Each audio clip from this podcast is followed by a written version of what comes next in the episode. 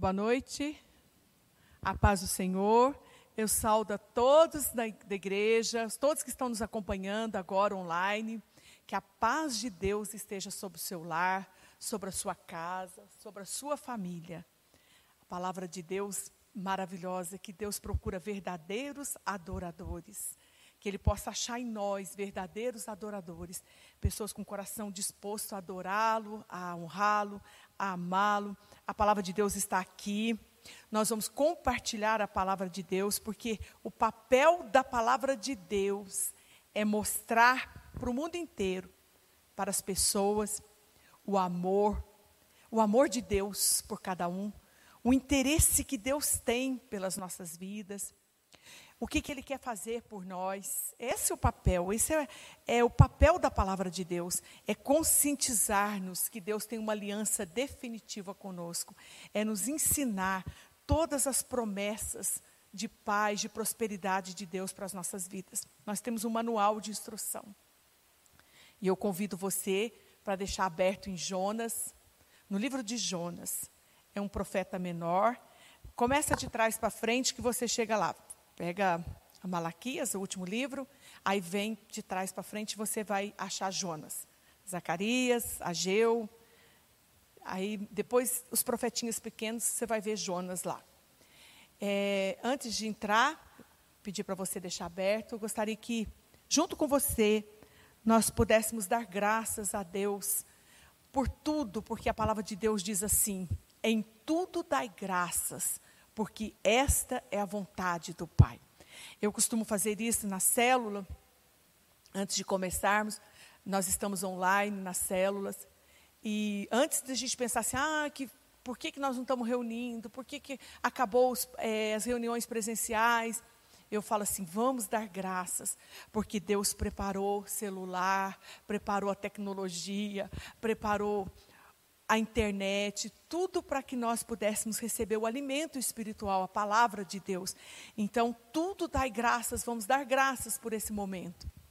Nós vamos agradecer a Deus, porque nós paramos agora para receber o alimento de Deus, a palavra de Deus, o pão que vem do céu. E que Deus olhe para nós agora, olhe para a terra e veja verdadeiros adoradores que estão, estão dispostos a obedecer, a ouvir, a não ser aquele, aquele discurso que está em Tiago, enganando a vós mesmos, que ouvem, mas não praticam, enganando-vos a vós mesmos. Então vamos agradecer a Deus por esse momento. Senhor, nós queremos te dar graças, Pai, porque nós estamos aqui na tua presença. Nós paramos tudo o que estávamos fazendo para ouvir a voz do Senhor, a palavra do Senhor, porque tudo é do Senhor. Nada acontece na terra sem que o Senhor autorize no céu, sem que venha do céu, Pai. Então, se está acontecendo esse culto, é porque o Senhor preparou. O Senhor nos deu todas as possibilidades para estarmos trazendo o recado que é do Senhor. Nós somos apenas o vaso. É como se fosse um carteiro. Nós entregamos a carta, mas o conteúdo é o Senhor. É o Deus que manda. A palavra está aqui, Senhor. O Senhor tem total liberdade para falar conosco. Usa a minha vida, Senhor. E eu já te dou graças por isso. Eu já te agradeço. Obrigada, Pai, por tudo, por tudo. Não posso esquecer de nenhum dos teus benefícios. Por todos os teus benefícios. Eu comi, eu me alimentei, eu tenho meu lar. Tantos benefícios, Pai. Se eu fosse ficar falando, eu não sairia daqui hoje nós não, nem dormiríamos, porque são infinitas as bênçãos do Senhor. Fala conosco, Pai, nós queremos aprender, queremos crescer, queremos, Senhor, parecermos cada dia mais com o Senhor. Em nome de Jesus. Amém. Glória a Deus. A oração, nós vamos falar hoje sobre a oração de Jonas, que está no capítulo 2 do livro de Jonas. Mas antes eu quero dar um, um resumo do livro de Jonas para a gente entrar lá, por que ele fez aquela oração. A maioria das pessoas já conhece porque é uma história bem conhecida. Né, desde a escolinha é, dominical, as escolinhas bíblicas ensinam muito essa história de Jonas. Tem muitos ensinamentos tremendos para as nossas vidas. O que, que aconteceu com Jonas? Ele recusou, ele recusa uma ordem de Deus. Deus dá uma ordem para ele, Deus ordena que Jonas vá para Nínive. e pregue contra a impiedade de Nínive. Nínive estava no pecado e Deus, assim, todas as vezes que uma nação está em pecado, que uma nação machuca o coração de Deus, Deus fica triste. E Deus é justo juiz. E Nínive estava em pecado, porque a palavra de Deus diz que a malícia de Nínive subiu até Deus. Lá fala assim: porque a sua malícia subiu até mim. Mas houve uma objeção da parte de Jonas. No capítulo 1, no versículo 3, vocês vão acompanhar, vocês vão ver que Jonas ele recusa obedecer a Deus. E isso é muito perigoso, porque quando nós recusamos a ordem de Deus, a palavra de Deus diz é melhor obedecer do que sacrificar. E quando nós recusamos uma ordem de Deus, nós vamos ver a consequência da desobediência, para que nós não façamos a mesma coisa. Tudo que está na Bíblia é manual de instrução para as nossas vidas. E o que, que Jonas faz? Ele embarca, eh, pega um navio para Tarsis. Tarsis era totalmente a direção contrária de Nínive, totalmente ao contrário, oposta a Nínive.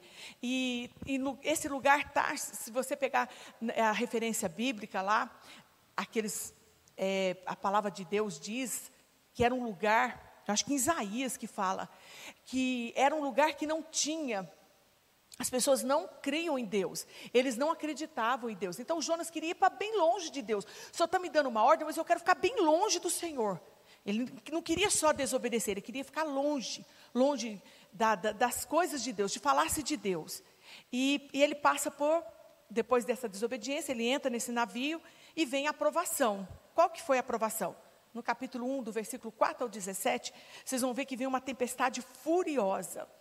Foi Deus que mandou. Ele mandou um vento violento e esse vento ameaçou afundar o navio. Os marinheiros eles fizeram de tudo para tentar proteger o navio, está lá no, no versículo 5 ou 6. E eles buscam os deuses deles, oram, jogam as cargas do mar, jogam a carga no mar, pegam o navio para deixar o navio mais leve, eles fazem de tudo para resolver aquela situação. Mas, mesmo as tentativas dos marinheiros não resolvem, o que, que eles fazem?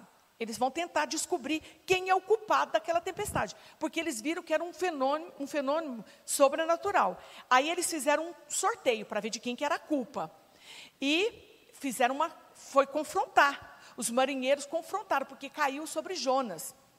E eles queriam exigir saber de Jonas que, quem era ele. Então, lá no versículo 8, vocês podem acompanhar comigo, eles fazem tantas perguntas para Jonas. Olha o que, que eles fazem. Eles estão revoltados. O que está acontecendo? É culpa sua? Aí eles perguntam assim para eles: Declara-nos agora, por causa de quem nos sobreveio esse mal?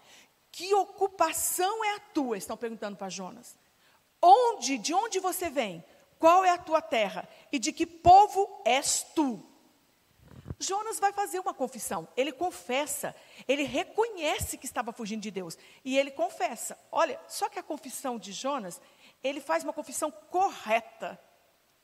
Mas a atitude dele não. Ele fala assim: sou hebreu e temo ao Senhor, o Deus do céu, que fez o mar e a terra. Foi correto. Eu temo a Deus. Jonas crê na soberania de Deus. Isso é muito, muito importante você destacar isso aí. Crê, ele crê, mas ele não se rende à vontade de Deus, porque nós estamos acompanhando uma história de desobediência. Ele não obedeceu à voz de Deus, mas ele faz uma confissão. Ele declara que Deus é o Deus do céu, que fez o mar e a terra. Aí Jonas, ele dá um conselho para os marinheiros. Fala assim para eles: olha, me jogue no mar, pode me jogar, que a tempestade vai acalmar. Jonas conhecia Deus, ele sabia quem era Deus. Aí aconteceu o que eles fizeram isso, jogaram Jonas no mar e houve a bonança. Os marinheiros lançam Jonas ao mar, a tempestade para repentinamente. Foi assim, ó, jogou, parou. E Deus providencia, porque tudo é providência de Deus, um peixe grande um peixe grande. Não sei nem se existe esse peixe ainda. Mas Deus, ele faz o que ele quer da maneira que ele quer. Ele mandou aparecer um peixe grande para que engolisse Jonas. E aconteceu isso. Tá, agora dentro desse peixe, Jonas estava dentro da barriga do peixe. Jonas passou as águas à sua volta, imagina. algas marinhas enrolando na cabeça dele, e ele chega no fundo do mar. Então, dá para acompanhar mais ou menos o desespero de Jonas. Falar é fácil, mas imagina você dentro da barriga de um peixe, o cheiro, a falta de oxigênio. Então, eu quero agora compartilhar com vocês uma oração que ele faz dentro dessa barriga do, de, do, do peixe. Ele tem consciência que o problema da tempestade, vocês viram, acompanharam comigo o resumo, é por causa dele. Ele sabia que tudo estava acontecendo era por causa dele. Ele falou: pode me jogar. Mas mesmo ele tendo essa consciência, ele não humilha. Não humilha a Deus. Ele não pede perdão a Deus. E é isso que a gente quer acompanhar para aprendermos com a, essa oração de Jonas. Nós vamos conversar um pouco sobre essa oração de Jonas. Então, abre comigo, capítulo 2, no versículo 1. No capítulo 1, ó, capítulo 2, no versículo 1 e 2. Diz assim: capítulo 2, versículo 1 e 2. Nós vamos, deixa aberto nessa oração, nós vamos acompanhando os versículos, porque eu fui fazendo assim, pegando versículo e vendo o que Deus quer nos ensinar através da oração de Jonas. Ele fala assim: Então, Jonas, no, do ventre do peixe, pensa lá dentro do ventre do peixe, não tem oxigenação e um cheiro bem forte, eu imagino. Ele orou ao Senhor orou ao Senhor seu Deus e disse: Na minha angústia clamei ao Senhor, e ele me respondeu. Do ventre do abismo gritei, e tu me ouvistes a voz. Primeiro ele fala assim: na minha angústia. Tem situações na nossa vida de angústia, talvez o momento que nós estamos passando, uma notícia, um, um resultado de exame, uma, uma má notícia que parece, na, imediatamente Satanás já sugere para nós que não tem jeito. Mas ele fala assim: na minha angústia, no momento de desespero, né, que estava as águas à minha volta, as alga, algas marinhas enrolando a minha cabeça, eu cheguei no fundo do mar, no fundo, eu gritei na minha angústia. E ele fala que Deus o respondeu. Então ele já está ele está nessa oração, ele já está testemunhando, na verdade. Ele está deixando aqui para nós: olha, angústia, na angústia, Deus vai te responder. Na verdade, a angústia, ela pode nos levar à presença de Deus. No, quando a gente passa por momentos difíceis, é o momento que nós mais aproximamos de Deus. E é interessante que ele fala assim: do ventre do abismo. Abismo, se você for ver, é um buraco fundo, um buraco que vai descendo.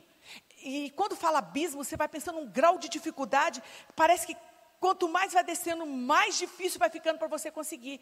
Então é isso que ele quis dizer, no abismo, lá no fundo, eu gritei. Eu creio, eu tenho por mim, que Jonas não gritou na barriga do peixe, porque como que ele vai gritar lá dentro? Não tem nem como. Não vai ficar em pé, vai ajoelhar, vai gritar? A forma dele falar aqui pode ser um sentido figurado. Gritei, mas assim, o pensamento. Já viu quando você não pode falar, você não pode fazer uma oração, porque as pessoas, você está no local que você não pode é, as pessoas incomodar alguma coisa, mas você fala no pensamento em forma de grito mesmo: Senhor, me socorre, Senhor, tem misericórdia de mim, no leito de hospital. Como que você vai gritar? Mas você vai falar ali no seu pensamento, porque você serve um Deus que ele ouve os teus pensamentos. Antes que a palavra chegue na sua boca, ele já sabe. Então, mesmo que você não tenha oportunidade de gritar, mas você abriu o pensamento, ele é o Deus que responde a sua oração. Ele está testemunhando aqui. Ele já está falando, ele me respondeu. Lá no ventre, lá no abismo. Por que que Jonas, ele grita na angústia? Porque se você pegar na história aí de Jonas, olha, rapidinho você lê esse livro, bem pequenininho. Você vai observar, Jonas não ora quando Deus o chama, ele não ora. Ele não vai lá falar assim, ai, deixa eu eh, falar com Deus, Senhor, me abençoa. Não ora. Jonas não ora quando chega em Jope. Você pode procurar. Jonas não ora quando compra passagem, ele vai lá, compra passagem, mas você não vai ver ele orando, ah, é aqui mesmo, é essa passagem mesmo. Porque a gente tem que orar, tudo que nós vamos fazer, nós temos que orar. Até uma compra de supermercado eu preciso orar antes. Porque eu não sei o que pode acontecer comigo no trajeto. Então tudo eu tenho que orar. Você não vê Jonas orando. Você não vê Jonas orando quando ele entra no navio. Ele não ora quando ele é descoberto pelos marinheiros. Nenhum momento você vê Jonas orando. Mas, quando ele foi engolido pelo mar, ele foi sepultado vivo, porque foi sepultado vivo, engolido para dentro de um, de um lugar, um, um buraco, um abismo. Aí ele ora. Então, o que, que eu aprendo com isso? Sabe o que, que eu aprendo? Que nada nessa vida, nada leva a pessoa, o homem, mais perto de Deus do que quando ele está passando por uma angústia. É o tempo que você mais ora, que você mais busca a Deus. É um tempo que você tem passado momentos difíceis. Eu tenho por mim que nesse tempo que nós estamos passando por esse momento, que o Brasil está passando esse momento de angústias, quantas vidas, né, sendo indo embora, quantas pessoas desesperadas, é o tempo que nós precisamos mais estarmos próximos de Deus, orarmos mais. Quando nós estamos no fundo do poço, quando parece que não tem saída, não, é, é uma angústia, nós precisamos nos curvarmos e orarmos mais. É tempo de orarmos mais. Eu não sei o que, você está passando. Você está passando por uma angústia, está passando por um momento difícil, mas eu quero falar uma palavra para você. Ore. Não perca tempo com distrações, sabe, com coisas que vai te tirar da presença de Deus. Busque a Deus, ore. A palavra de Deus diz assim, no Salmo 120, no versículo 1, fala assim: Na minha angústia clamei ao Senhor e ele me ouviu. A palavra de Deus fala no Salmo 91, 15: Ele me invocará e eu lhe responderei, estarei com ele na angústia, livrá-lo-ei e o glorificarei. Tem muito mais. Deus está convidando você, no momento de angústia, no momento que você está passando por uma dor, um momento para você curvar. Quando você curva, você está falando: Senhor, eu me rendo a Ti. Eu reconheço que só o Senhor é Deus, que eu não tenho para onde ir, só o Senhor é o meu Deus. E ore, ore com toda a sua força, porque é promessa de Deus que Ele te ouvirá. Outra coisa que eu aprendo nessa oração de Jonas que o ouvido de Deus, eles sempre, os ouvidos de Deus, eles nunca vão estar fechados para a sua oração, sempre estarão abertos. É bíblico, né? Tem um louvor que ele, é a palavra de Deus fala que se meu povo que se chama pelo meu nome se humilhar, e tem um louvor da Ana Paula Valadão que ela canta, eu até postei esses dias, é lindo. Ela é se o meu povo que se chama pelo meu nome se humilhar e orar, se a minha face buscar, busca a face do Senhor. Fala com Deus, chama a Deus, humilha na presença de Deus. Fala para Ele, Senhor, eu me rendo. Se o meu povo que se chama pelo meu nome, dos seus caminhos dos seus caminhos mal se desviar, eu ouvirei, perdoarei, sua terra sararei. Clame a Deus, busca a Deus, não perca tempo com, com picuinhas, com mimimi, com coisinhas que não vão edificar sua fé. Louve a Deus, busca a Deus, tem promessa de Deus para nós. Nós precisamos tomar posse das promessas de Deus. Quando você estiver aflito, angustiado, está sofrendo até por, alguma, um, por uma desobediência, como Jonas. Ele estava pagando um preço por uma desobediência.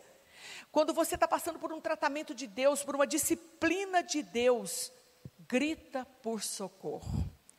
Grita por socorro, faz como Jonas. Ele falou assim: olha, lá no ventre do peixe, ele orou ao Senhor, na minha angústia, clamei ao Senhor. Ele gritou por socorro. Então, a palavra de Deus diz que quando você grita por socorro, quando você pede socorro de Deus, o socorro vem. Um salmista escreveu assim: Elevo os meus olhos para os montes, de onde me virá o socorro? O meu socorro vem do Senhor, que fez o céu e a terra.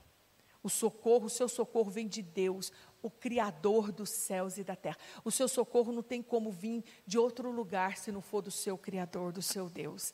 O seu socorro só vem dele, do seu Pai, do seu Criador, do seu Deus. Tem um salmo, Salmo 50, versículo 15. Olha, outra promessa. Eu amo as promessas de Deus. Eu amo saber que Ele ouve a minha voz, que Ele ouve a sua voz. Você pode estar no, no fundo do poço, você pode estar no abismo.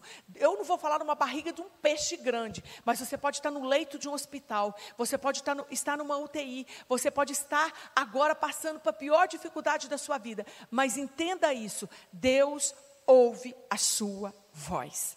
E ele dá uma ordem para você nesse Salmo 50, versículo 15.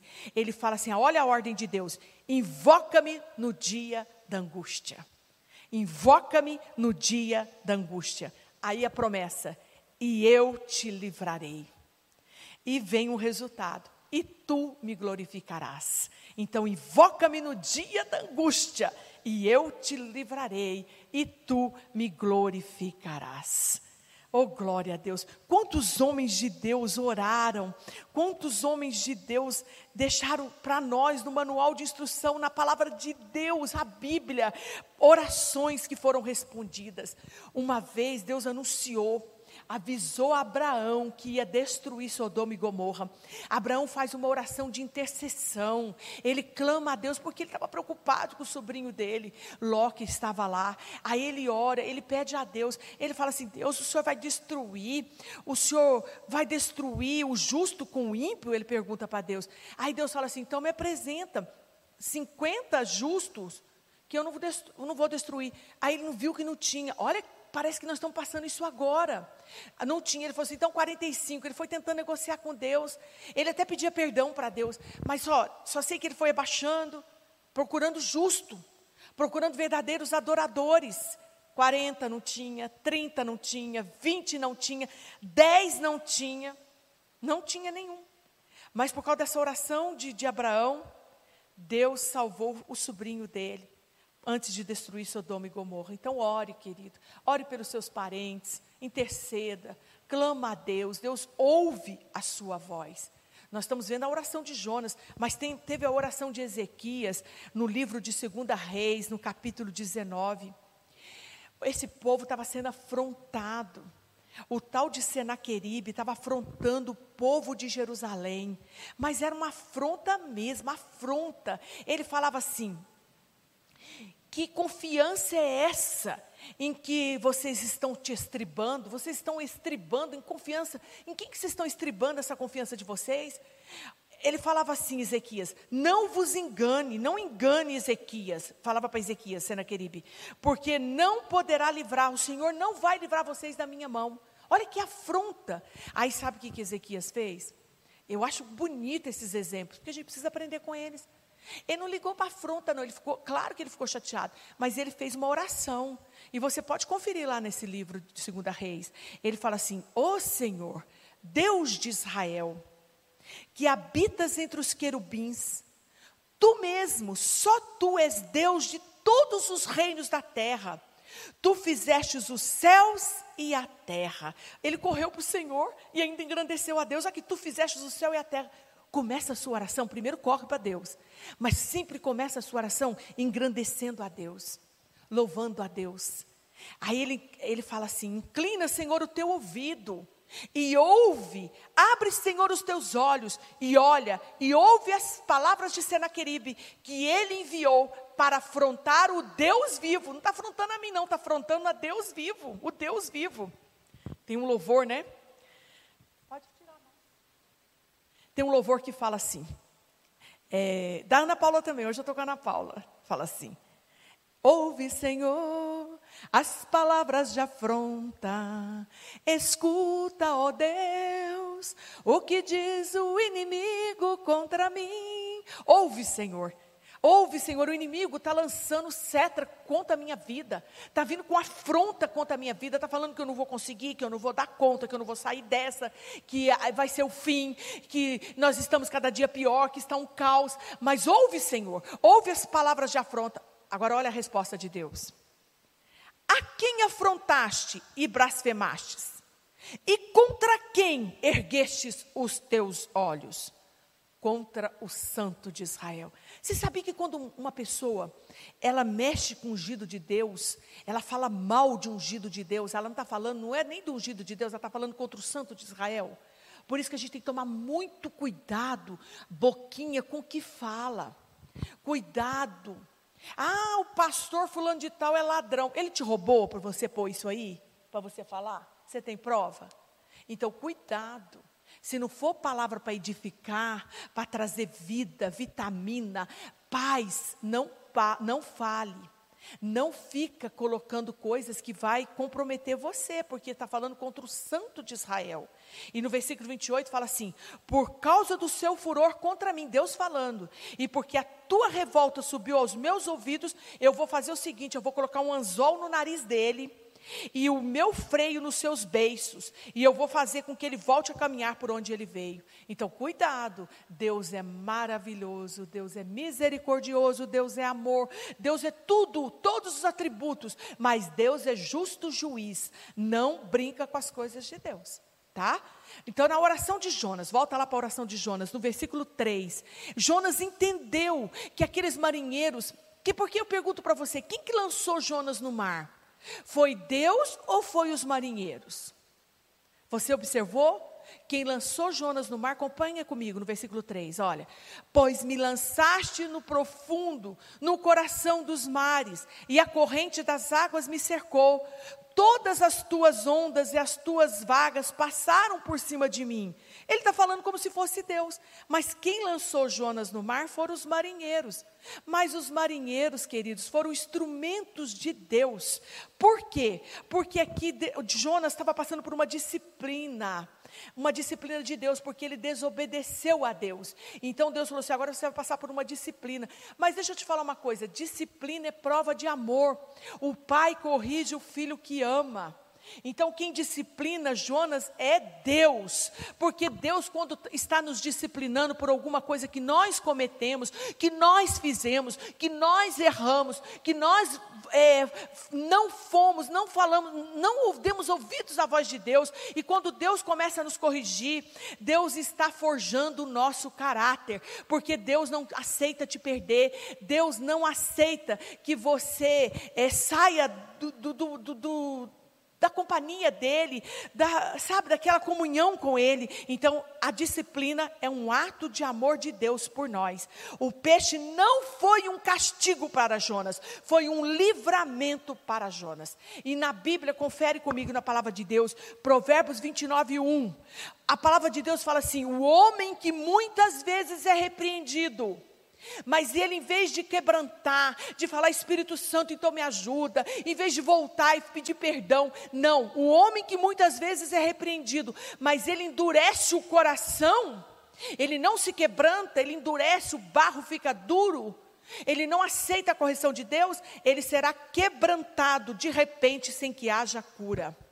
Então, cuidado, quando você fez alguma coisa que saiu do, do, do, das coisas de Deus, da palavra de Deus, volta, Deus está te corrigindo. Tem muitas coisas que a gente passa, aflições, que são consequências da nossa desobediência. Nós não perguntamos para Deus, não oramos antes, não consultamos a Deus se era para ir ou não, se era para comprar ou não, se era para fazer ou não. Ah, Deus falou comigo que é para sair daqui.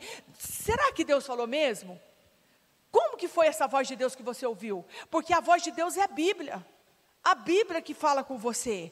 E, e, a Bíblia fala assim: Filho meu, Deus falando, não desprezes a correção do Senhor e não desmaies quando por ele fores repreendido. Não faça isso, porque o Senhor quer que você vá se aperfeiçoando, por isso que ele te corrige.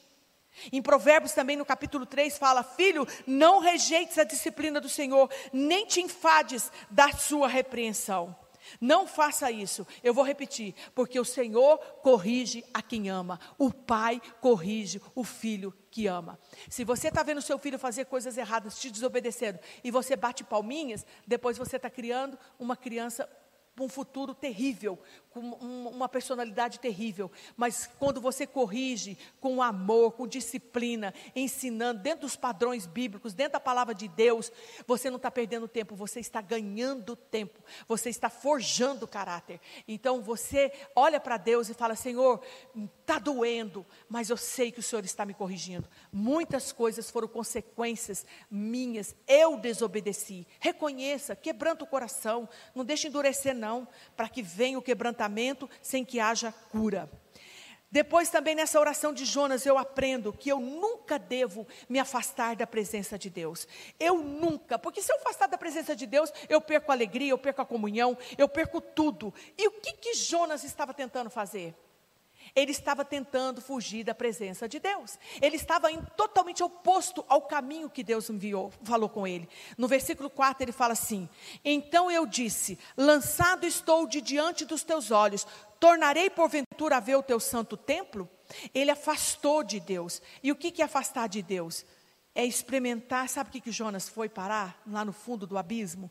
Ele estava experimentando um pouquinho daquilo que ele estava buscando desesperado fugir de Deus. Ele foi experimentar um pouquinho. O que, que é fugir de Deus? Fugir de Deus é parar no abismo, é ir para o fundo do poço. Não saia da presença de Deus. E ele teve saudades do templo, ele teve saudade de estar em comunhão com Deus. Queridos, eu chamo atenção para esse ponto aqui. Nós estamos passando um tempo que nós não estamos tendo cultos presenciais. Mas a vida inteira, eu tenho mais de 30 anos de, de evangelho. Eu sempre, sempre teve cultos, cultos à vontade, igrejas com cultos, cultos. E muitas vezes nós deixamos de ir nos cultos. Muitas vezes nós não valorizamos o templo. Não demos valor no templo. Ah, hoje eu não vou, está chovendo. Hoje eu não vou, está quente demais. Hoje eu não vou. Sempre arrumamos desculpas. Não valorizamos o templo de Deus. E a Bíblia avisou que ia chegar tempo que nós teríamos fome, fome, sede. Hoje nós daríamos tudo para estar estarmos na presença, na comunhão. Nós daríamos tudo para que as igrejas estivessem abertas. Sabe, queridos? Então, vai voltar. Eu sei que Deus vai trazer de volta, mas eu quero que você traga à memória esse tempo. Eu quero que você guarde essa figura. Sabe que estão colocando as igrejas, a igreja com as cadeiras vazias, sem ninguém, para que você quando tentar o inimigo colocar, sugerir para você não ir, para que para que você não vá, você tenha saudade do templo, como Jonas lá no fundo do poço, ele lembrou do templo. Então, queridos, você pode ter tudo nessa vida, você pode ter o que você quiser, mas se você afastar de Deus, se você não tiver comunhão com Deus, se você não tiver relacionamento com Deus, você não vai estar bem. Não vai estar. E o pecado priva você da maior bênção que você tem na sua vida, que foi conquistado para você, que é ter comunhão com seu Pai, que é ter a presença de Deus, ter comunhão, falar com seu pai, contar para ele, falar com ele, aonde você estiver. O pecado te priva disso, porque o pecado te afasta de Deus. Jonas afastou de Deus. Sabe, não tem outro lugar para você ter delícias, para você ter prazer do que estar na presença de Deus, ter comunhão com Deus. No Salmo, 116, no Salmo 16, 11 fala assim: Tu me farás ver os caminhos da vida, na tua presença a plenitude de alegria, e na tua destra delícias perpetuamente. Olha, na presença de Deus tem o quê? Alegria. E na presença de Deus né, tem delícias perpetuamente. Então não faz isso não. Não fuja de Deus. No versículo 5 ele fala assim: As águas me cercaram até a alma, o abismo me rodeou, e as águas, as algas se enrolaram na minha cabeça é descrição de quem está fugindo de Deus, querido. Ele ficou encurralado, ficou no abismo, no beco sem saída. Agora pensa comigo, só um pouquinho. Pensa comigo, para para pensar. Tem como fugir de Deus? Tem um lugar que você pode trancar a porta e falar que Deus não vai me ver? Igual ele pensou assim: eu vou para aquele lugar porque lá ninguém fala em Deus, um povo que não crê em Deus e Deus não vai me ver. Tem como você fugir de Deus? Você trancar a porta do seu quarto e falar: não quero que Deus me veja? Não tem como, queridos. Não tem um lugar que você possa ir que Deus não esteja. Porque a palavra de Deus fala assim: Para onde eu fugirei da tua face? Para onde eu vou esconder de Deus? Para onde eu vou? Aonde eu for, se eu vou para. Se eu subo aos céus, lá está. Se eu desço, Ele está. Ele está, não tem como. Então não tente fugir de Deus. No versículo 6 fala assim da oração de Jonas: Desci até os fundamentos dos montes, desci até a terra, cujos ferrolhos se correram sobre mim para sempre. Contudo, fizeste subir da sepultura a minha vida, o Senhor, o Senhor meu Deus. Queridos, ele fala: Eu desci, eu desci até a terra, eu desci até os ferrolhos. Sabe o que, que, é isso? Quando você tenta fugir de Deus, você tem um declínio espiritual. Você vai para uma queda, vai só afundando, vai só para o abismo. Quanto mais você vai descendo, mais vai descendo, vai descendo, vai descendo. Porque se você não gritar, socorro, Senhor, tira-me daqui, me tira desse, desse dessa lamaçal, desse lugar, ele, se você não gritar, ele não vai fazer isso, ele não vai poder fazer isso por você. Então grite por ele, grite socorro por ele, porque ainda tem esperança para você. Deus, Ele quer te dar uma nova chance. Ele pode tirar você desse buraco que você está, dessa situação que você está. Só você fazer assim: Senhor, socorre-me. Só isso. Não custa nada você fazer isso. Só você recomeçar com Ele. Eu quero recomeçar com o Senhor. E quando você não tiver mais recursos, sabe o que você tem que fazer? Traga a esperança. Traga à memória aquilo que te dá esperança. Fala, ainda tem esperança para mim. Olha o versículo 7. Quando dentro de mim desfalecia a minha alma, eu me lembrei do Senhor. De quem que ele lembrou quando estava desfalecendo a alma dele? Ele lembrou do Senhor. Mas tem gente que mesmo indo para o mais profundo abismo, Está descendo, está descendo. Abismo, buraco. Ainda é orgulhoso e não reconhece que precisa de Deus. Não grita socorro, Senhor, me socorre, me tira daqui, me livra. Grita todo mundo, menos Deus. Mas Jonas, ele deixa aqui a receita para você. Quando eu estava descendo, quando eu desfalecia minha alma, que eu achei que não tinha mais jeito, eu lembrei do Senhor e subiu a ti a minha oração no teu santo templo. Como que você está? Tá chorando por quê? Se você tem um Deus que cuida de você, tá com a alma desfalecendo? Tá angustiado? Tá, o, o, o mundo está desabando sobre a sua cabeça? Ah, está colhendo resultados terríveis da sua desobediência? Faz o seguinte: clame ao Senhor porque eu tenho certeza que Ele vai estender a mão para você. O salmista falou assim no Salmo 116: Cordéis da morte me cercaram, e angústia do inferno se apoderaram de mim. Mas sabe o que, que eu fiz? Então invoquei o nome do Senhor. Invoque o nome do Senhor. Traga à memória aquilo que pode te dar esperança. Traga à memória aquilo que pode te dar esperança. E sabe o que, que pode te dar esperança? O seu pai. E concluindo, ele encerra a oração dele agradecendo. Um agradecimento, porque ele reconhece que a salvação pertence ao Senhor. Porque Jonas não queria ir lá pregar para os Nínives. Não, eles não merecem. Eles são um povo mau. Eu não vou pregar salvação para eles, mas ele reconhece que a salvação pertence ao Senhor. Acompanhe comigo no versículo 8 e versículo 9. Ele fala assim: Os que se entregam à idolatria vã o, abandonam aquele que lhe é misericordioso. Queridos, idolatria não é só imagem, não, tá? Idolatria é qualquer coisa que você coloca no lugar de Deus. Você grita para o socorro para todo mundo, mas não grita o seu Deus, o Deus que te criou, o Deus que te formou. Então, isso é você colocar outro no lugar do seu Deus. No versículo 9: Mas com a voz do agradecimento eu te oferecer, oferecerei sacrifício. O que votei, pagarei. Ao Senhor pertence a salvação. A quem que pertence a salvação? Ao Senhor. A salvação, entenda isso.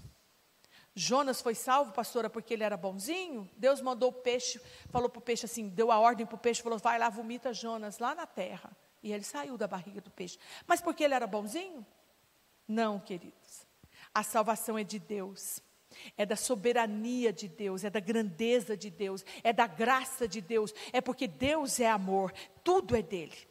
Deixa eu te falar uma coisa, nunca esqueça disso. Deus salva quem Ele quer. Ele faz da forma que Ele quer. Jonas, é, ele era um profeta. E ele não pode escolher para quem pregar. Um profeta não pode escolher, um pastor não pode escolher o que, que eu vou pregar. Eu vou pregar, eu quero pregar isso, eu quero falar isso. Ah, não, não vou falar isso não, porque vai ofender Fulano, porque vai pegar, ah, não vai dar bem. Não, você não escolhe, querido. Você somente é um carteiro. Você está entregando uma carta que não é sua. O carteiro está entregando uma encomenda que não é dele. Ele está entregando e você não corre atrás do carteiro para saber. Deixa eu ver quem é você, vem aqui. Não, você nunca quis saber quem é o carteiro. Você quer saber o que está no conteúdo que tem na carta. Então, você presta atenção, Jonas das vidas, que está querendo mandar em Deus. Eu não vou lá naquele povo, porque o Senhor é misericordioso e vai se arrepender do recado que deu. Você não manda em Deus. Deus faz da forma que Ele quer e como que Ele quer. E isso você não pode escolher, nem quem e nem onde pregar. Então o Senhor foi lá, deu uma ordem ao peixe. Você vê, o peixe obedeceu Deus, Jonas não. Mas o peixe obedeceu a Deus. E ele falou assim: Olha aqui, Jonas, presta atenção. E eu deixo esse recado para nós. Eu estou te dando uma nova chance. Vamos recomeçar. O nosso Deus é o Deus da oportunidade. E eu quero nessa, nessa noite, junto com você, nessa noite de quarta-feira, eu quero que você reconheça comigo. Reconheça que sem Deus você não é nada. Eu vou estar orando por você para a gente encerrar esse culto, essa ministração. E eu quero que você, agora nesse momento, tudo que foi falado aqui, que eu tirei da Bíblia, oração de Jonas, tudo que eu falei aqui, a, a desobediência de Jonas, tudo o que aconteceu, ele querer ficar longe de Deus, eu quero que você pare nesse momento, porque a palavra é para nós, é para a pastora Sandra, é para você. Você talvez está passando por um momento difícil, por uma angústia, uma angústia de alma, clame a Deus. Nós, o povo brasileiro, nós precisamos aprender a clamarmos a Deus. Nós precisamos dobrar mais os nossos joelhos. Eu quero que esse louvor faça parte da sua vida. Se vocês conseguirem pôr esse louvor aí no fundo enquanto eu vou orando, se é Dana Paula Valadão. Se o meu povo que se chama pelo meu nome. Ai, gente, é lindo. Vamos chamar o nome de Deus. Na angústia, nós estamos passando por momentos de angústia. Não adianta falar assim, ah, eu estou bem, eu estou bem de saúde, eu tenho meu salário. Não, você não está bem. Porque quando você sai na rua e vê tudo fechado, o seu semelhante não tendo para onde ir, não tendo como ganhar o pão dele de cada dia, você vê pessoas que você ama num leito, sem leito, porque nem leito está tendo mais. Então nós não estamos bem, nós estamos na angústia. E nós precisamos clamar a Deus, nós precisamos chorar a Deus, falar: Deus me responde. O Senhor respondeu Jonas, ele estava lá no fundo do abismo, ele estava lá no fundo do poço, e o Senhor estendeu a sua mão, porque a palavra do Senhor diz que o Senhor pode fazer isso. E nós vamos curvar agora nesse momento para orarmos. Nós vamos clamar pela nossa nação, porque nós vimos nessa noite que os ouvidos do Senhor estão abertos. Ele não encurtou os braços dele, e nem o ouvido dele está tampado, para que ele não possa ouvir a tua oração. Ele fala para você: se o meu povo que se chama pelo meu nome se humilhar e orar e se arrepender dos teus pecados, converter dos teus maus caminhos, eu ouvirei dos céus, perdoarei os seus pecados, sararei a tua terra. Os céus estarão abertos, os meus olhos estarão atentos, os meus ouvidos à oração que fizer neste lugar. O meu ouvido está aberto para a oração que você está fazendo agora na sua casa. Agora, junto comigo, nós vamos orar. E Deus vai visitar os quatro cantos dessa terra. Foi Ele que falou: invoca-me, invoca-me a mim, invoca-me a mim no dia da angústia. E a promessa é: eu vou livrar você, eu vou tirar você desse fundo do poço, eu vou livrar você. Pai está aqui. Talvez o Pai está nos corrigindo. Talvez o Pai ficou triste com a nossa nação. Ficou triste com a situação do nosso país. Muitos, muitas coisas fizeram para desacatar o nosso Deus. Muitas pessoas brincaram com Deus, desprezaram Deus. Muitas pessoas viraram o rosto para Deus. A idolatria, a feitiçaria, a rebeldia, a corrupção. Mexeram com Deus, subiram nas narinas de Deus. Mas nós podemos lembrar de Abraão. Pode deixar tocando. Nós vamos lembrar de Abraão intercedendo, mas se tiver um justo, e se tiver 50, 40, 30, 20, Senhor, tem justos nessa nação. Ainda tem quem dobra o joelho, ainda tem quem quebranta o coração, ainda tem quem reconhece que só o Senhor tem poder para tirarmos do abismo, das profundezas. Só o Senhor tem poder, Pai. Senhor, o pior pecado que pode existir para uma nação é quando o povo esquece de Deus, é quando o povo se afasta de Deus, quando o povo acha que não precisa do Senhor. Mas nós estamos aqui, Pai. Eu estou junto com os meus irmãos da Manancial da Fé, representando o teu povo, Pai. Uma pequena porção. Olha para nós, Pai. Olha para a terra agora nesse momento. Tem quem está lutando, tem quem está clamando por socorro. Tem ainda aqueles que não se dobraram a Baal, Pai. Nós reconhecemos que só podemos ter paz, só podemos ter as delícias na presença do Senhor. Pai, nós estamos aqui orando, clamando, Pai. Não tem para onde fugir do Senhor. Não tem para onde irmos, Pai. O único lugar que nós temos é estarmos na tua presença, pedindo socorro, Pai. Eu me coloco de joelho pela minha nação, Pai, pelo meu povo. Eu te peço, Pai, nesse momento, Pai. Pai, por favor, para o céu agora, Pai. Olha para a terra, Senhor. O Senhor prometeu que tudo que ligarmos na terra será ligado no céu. Nós ligamos agora, Pai, a cura, a salvação para a nossa nação, o perdão para os nossos pecados. Sara, Pai, Sara, Pai, por favor, livra-nos, Senhor, do vale da sombra da morte. Socorro, socorro. Pai, Jonas gritou por socorro e o Senhor livrou. Ele testemunhou. Quando eu gritei por socorro, o Senhor tirou a minha alma. O Senhor me livrou, Pai. Oh, Senhor, em nome de Jesus, salva o nosso país, salva o nosso mundo, Pai. A salvação pertence ao Senhor. Nós não podemos fazer isso, quem pode é o Senhor. O nosso papel é pregar, é falar para os quatro cantos dessa terra que só o Senhor é Deus, só o Senhor é Deus. Não há salvação em outro nome dado aos homens. Não tem, Pai. O único nome que é digno de ser adorado e que nos representa é o Senhor Jesus Cristo, aquele que morreu na cruz por nós, Pai.